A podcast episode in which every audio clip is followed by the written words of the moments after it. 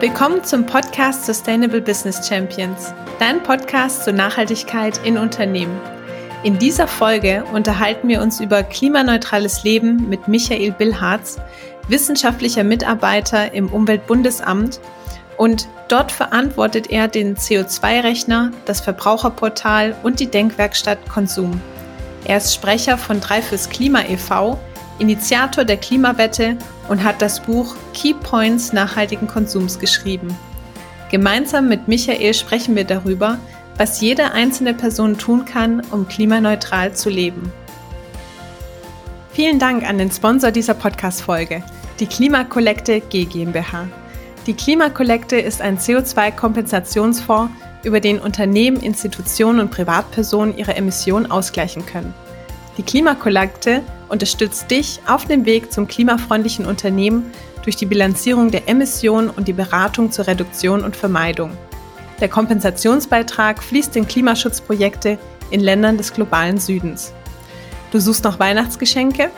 Die Klimakollekte bietet zur Weihnachtszeit Gutscheine zur Kompensation – alle Informationen zu den Angeboten findest du auf www.klima-kollekte.de und weitere Angaben zum Gutschein findest du in den Show Notes. Hallo Michael, schön, dass du heute im Podcast bist und uns einen Einblick in klimaneutrales Leben gibst. Hallo Jasmin, mache ich gerne. Michael, in Deutschland haben wir heute laut dem Umweltbundesamt im Durchschnitt einen jährlichen CO2-Ausstoß von circa 11 Tonnen pro Kopf.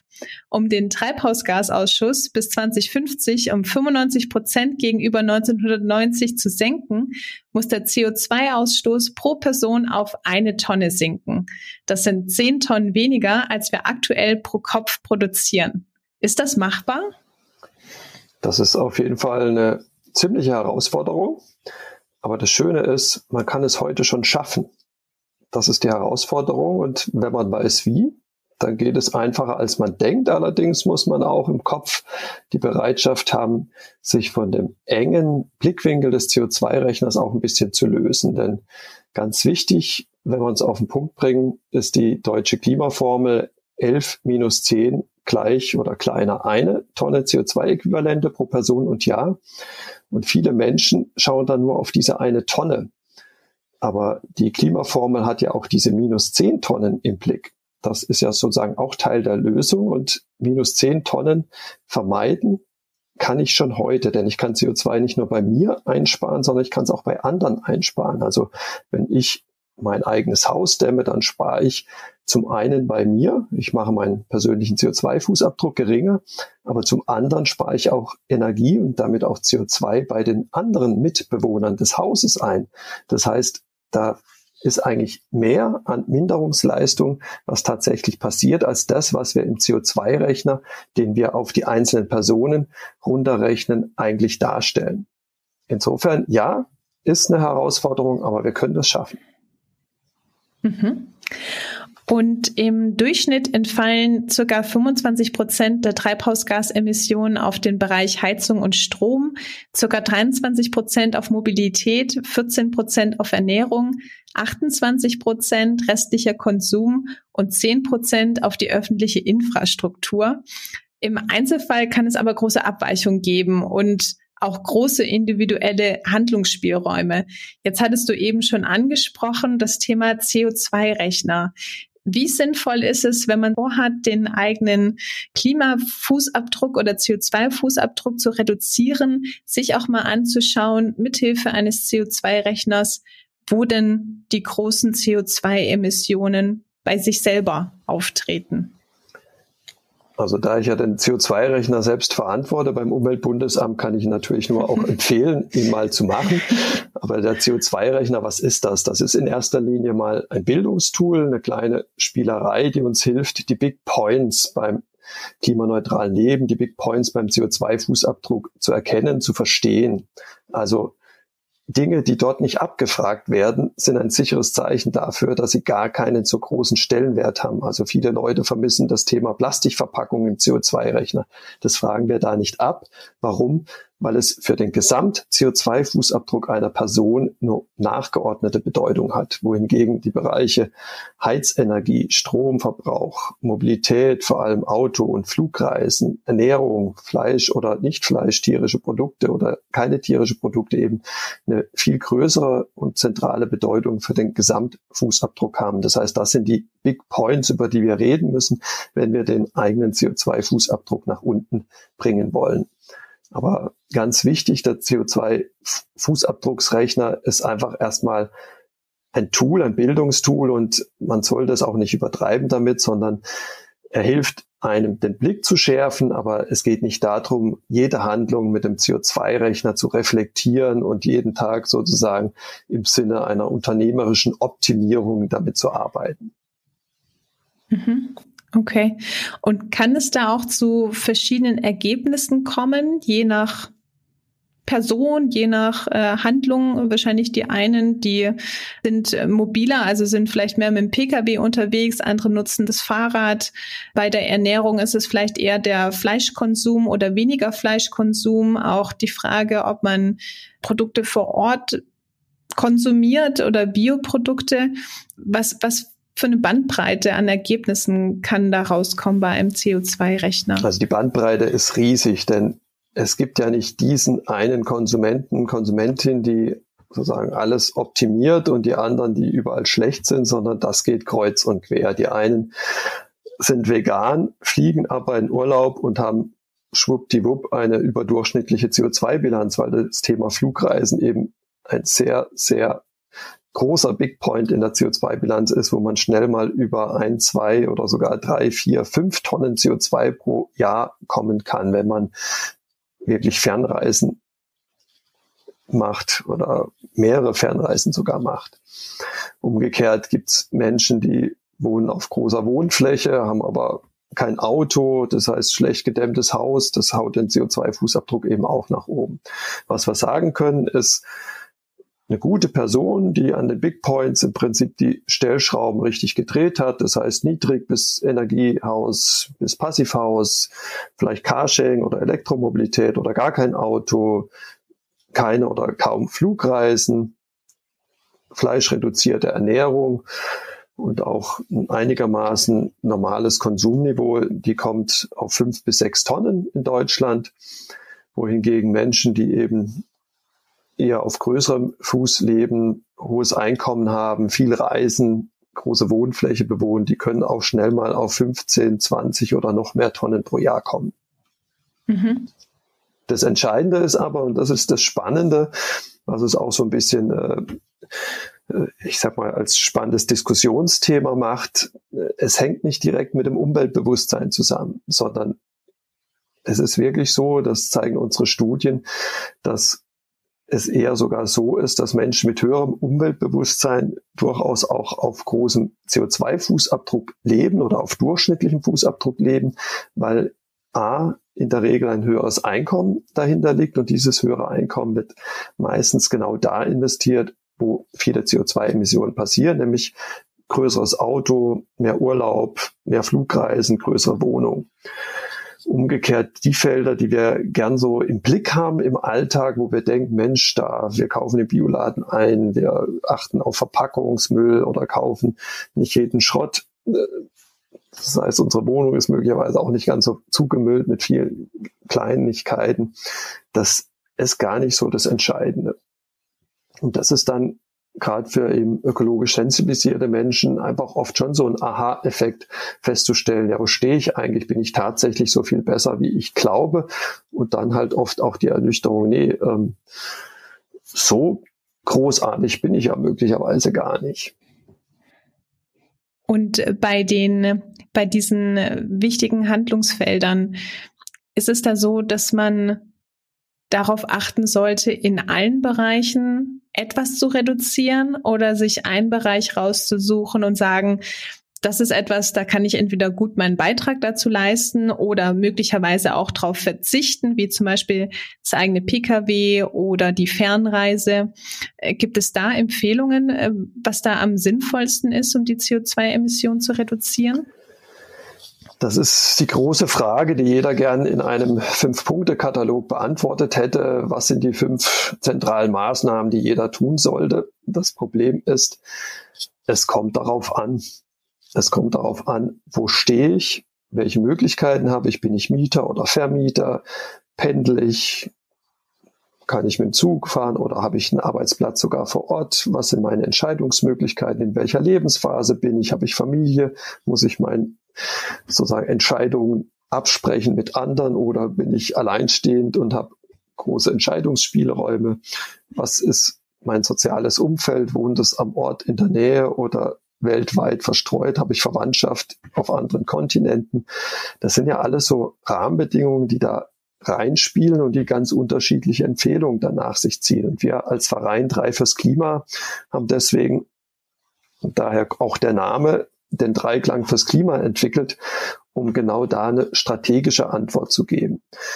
Wir sagen, jeder kann heute schon klimaneutral oder sogar klimapositiv leben, wenn wir alle drei Strategien, die wir haben, auch bespielen. Und das heißt, bei sich anfangen, ja, Fußabdruck reduzieren, machen, was geht, dann aber nicht stehen bleiben, sondern die restlichen Emissionen kompensieren, das heißt Verantwortung für alle Emissionen übernehmen und als drittes dann auch zu sehen, dass ich CO2 nicht nur bei mir einsparen kann, sondern eben auch bei anderen. Und wir sprechen da von einem Handabdruck, das heißt andere an der Hand nehmen, mitnehmen. Der Klimaschutz ist einfach eine Gemeinschaftsaufgabe, ist Teamwork. Und es reicht nicht, wenn ich gut bin und sage, was die anderen machen, interessiert mich nicht, sondern nachhaltigen Konsum wird es nur geben, wenn wir es als gesellschaftliches Projekt verstehen. Das heißt eben den Anspruch haben, dass auch Rahmenbedingungen geändert werden, den Anspruch haben, dass auch andere mitmachen, mitgehen. Und wenn man diesen Bogen in diesem Dreiklang auffächert, habe ich sofort mehr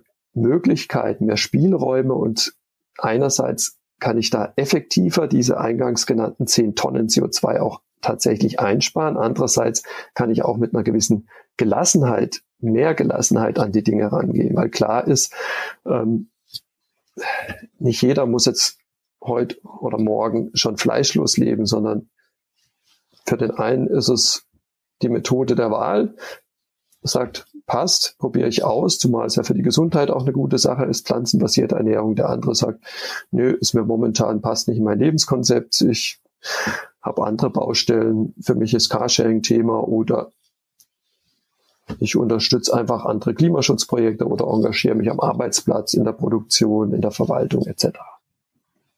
Und äh, du hast schon das Thema auch Kompensation angesprochen. Nach dem Punkt reduzieren. Das heißt, würdest du auch wirklich immer empfehlen zu sagen, okay, man reduziert erst und nur die Bereiche, wo man sagt, okay, aus, wie du schon beschrieben hast, persönlichen Gründen, familiären Gründen oder ähnlichem ist es einfach nicht möglich, in den Bereichen zu reduzieren und dann erst zu kompensieren und dann möglicherweise auch drauf zu gucken, was sind es überhaupt für Kompensationsprojekte, nach welchen Standards wird da kompensiert?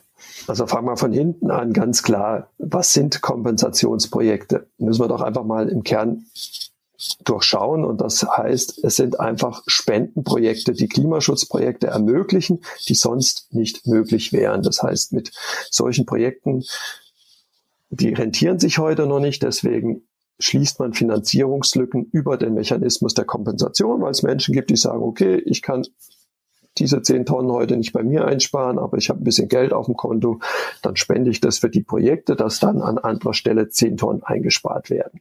Über diesen Mechanismus erreichen wir, dass Menschen Geld spenden für tolle Klimaschutzprojekte. Und die Klimaschutzprojekte sind dann unterstützenswert, wenn sie tatsächlich qualitativen, hochwertigen Ansprüchen genügen, sowohl, sowohl sozial als auch eben ökologisch. Insofern ganz klar, Projekte sind dann gut, wenn sie an sich gut sind und dann kann man sie aber auch unterstützen.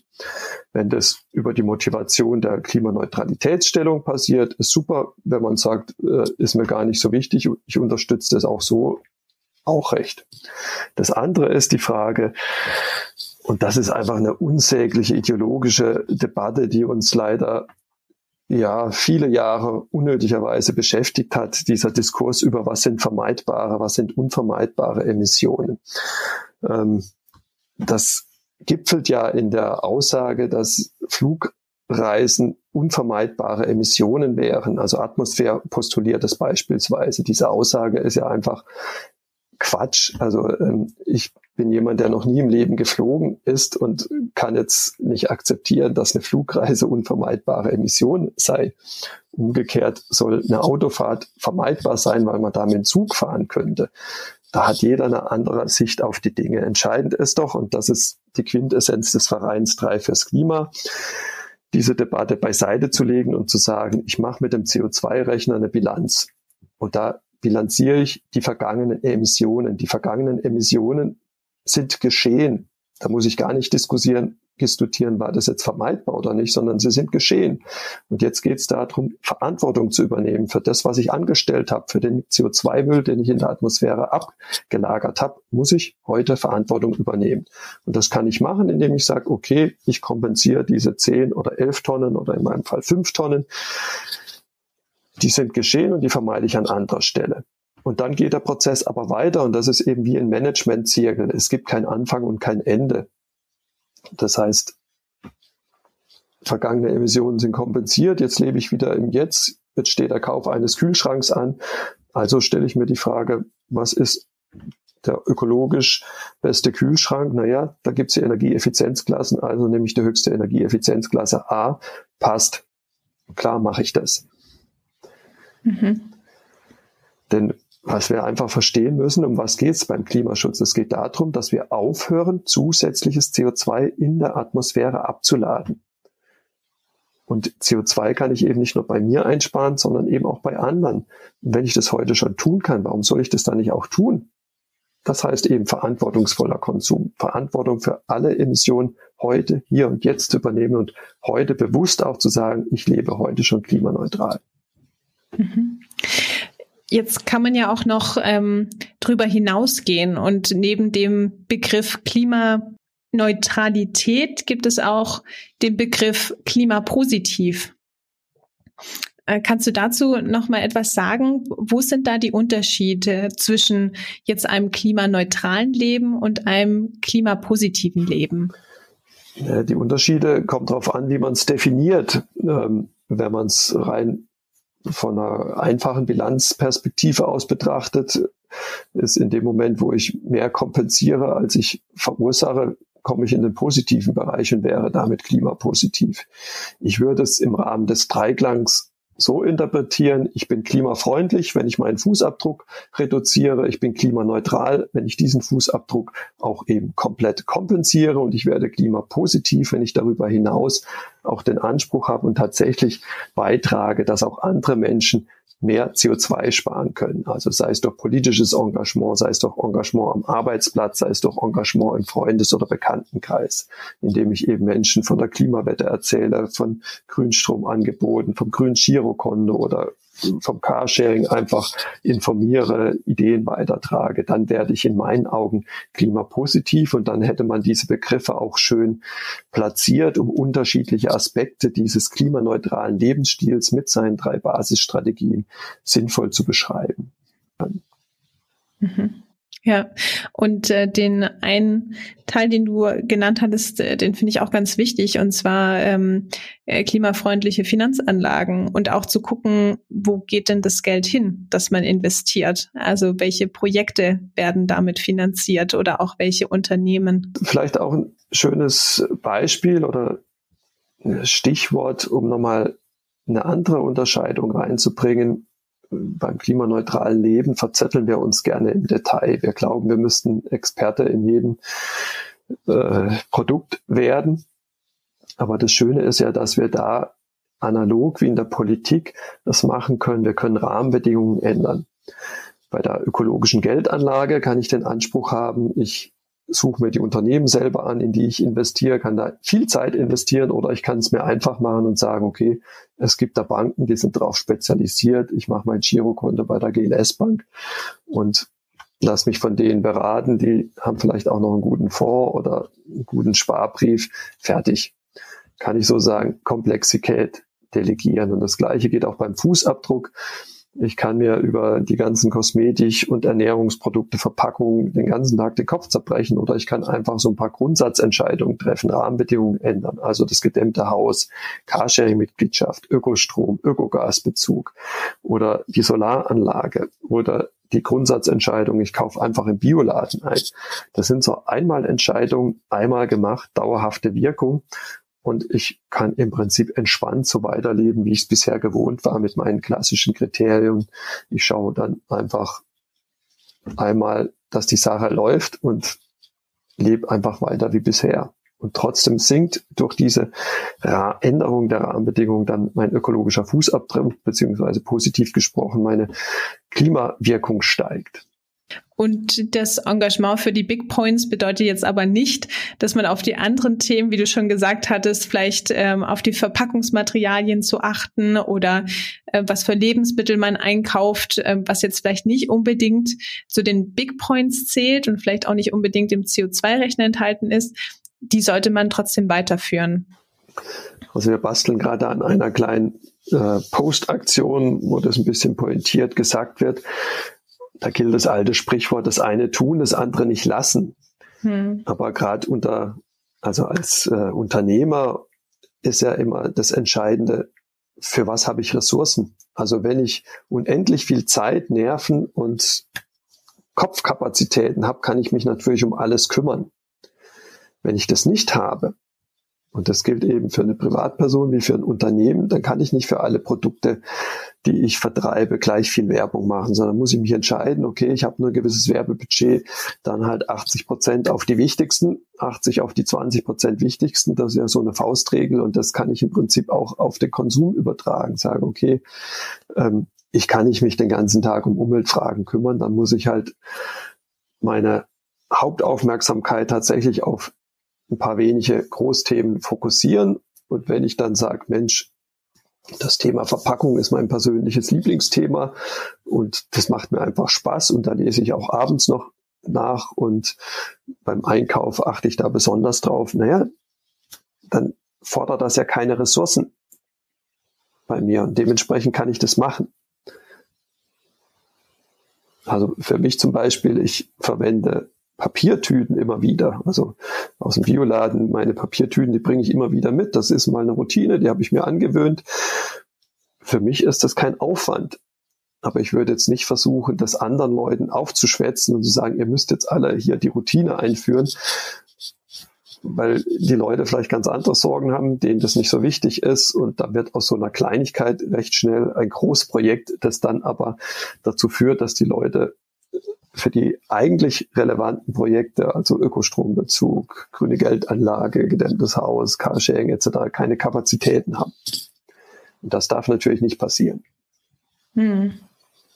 Und äh, du hast auch ein Buch verfasst, äh, Key Points nachhaltigen Konsums. Gibt es daraus ein, ein Kapitel oder einfach ein Zitat oder eine Message, die du zum Thema klimaneutrales Leben gerne den Hörerinnen und Hörern heute mitgeben würdest? Puh, also das Buch ist ja ein bisschen dicker, aber die zentrale Botschaft ist genau die von Peanuts zu Big Points zu Key Points. Das heißt, der erste Schritt heißt einfach zu akzeptieren, es gibt mit der CO2-Brille Maßnahmen, da spare ich Gramm oder Kilogramm ein. Also ein Beispiel, eine Stunde Videostreaming verursacht außerhalb des eigenen Rechners rund fünf Gramm CO2-Emissionen. Das ist also fast nichts.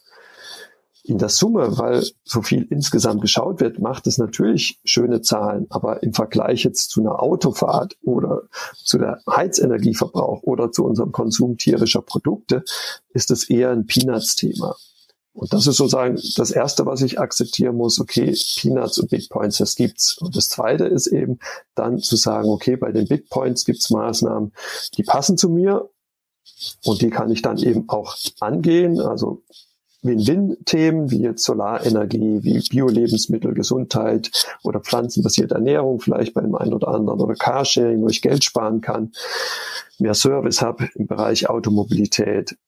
Das wären solche Keypoints-Themen und andere Themen, wo man sagt, okay, das passt nicht zu mir, passt nicht in mein Lebensstilkonzept, passt nicht in meinen Lebensalltag. Das wären dann quasi für mich die heißen Eisen, die würde ich dann eben auch erstmal nicht anfassen und würde sie delegieren an Umweltorganisationen, an die Politik, zu sagen, da müsst ihr weiter an den Rahmenbedingungen arbeiten, damit ich dann sozusagen automatisch solche Themen mit berücksichtigen kann.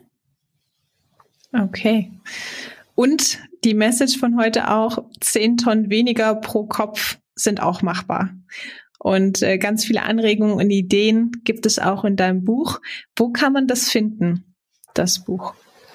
Das Buch ist ja eher sozusagen die dicke Fassung, aber auf meiner Website michael-billharz.de sind ganz viele kürzere Texte, die wirklich äh, sehr mundgerecht, kurz und knapp, ich glaube, alles Wesentliche, was dann in Langfassung auch in dem Buch drin steht, zu Papier bringen und hoffentlich auch äh, mit Lesegenuss verbunden sind. Okay, super. Vielen Dank, Michael, dass du uns heute einen Einblick gegeben hast und ganz viele Anregungen, Ideen, auch eine äh, Vorgehensweise, um gemeinsam das Ziel von 10 Tonnen CO2 weniger bis 2050 zu erreichen. Vielen Dank. Gerne. Schön, dass du heute dabei gewesen bist zum Podcast Sustainable Business Champions. Wenn du mehr zum Thema Nachhaltigkeit in Unternehmen erfahren möchtest, dann abonniere jetzt diesen Podcast auf iTunes oder Spotify. Und ich bin schon ganz neugierig, was du machen möchtest, um deinen persönlichen CO2-Fußabdruck zu reduzieren. Schreib mir gerne eine E-Mail an info at jasminhorn.com. Weitere Infos zur Nachhaltigkeit findest du auf der Seite www.jasminhorn.com. Schau doch gerne mal vorbei. Und ich freue mich, dich in der nächsten Folge von Sustainable Business Champions wieder an Bord zu haben. Bleib weiterhin begeistert und engagiert für das Thema Nachhaltigkeit.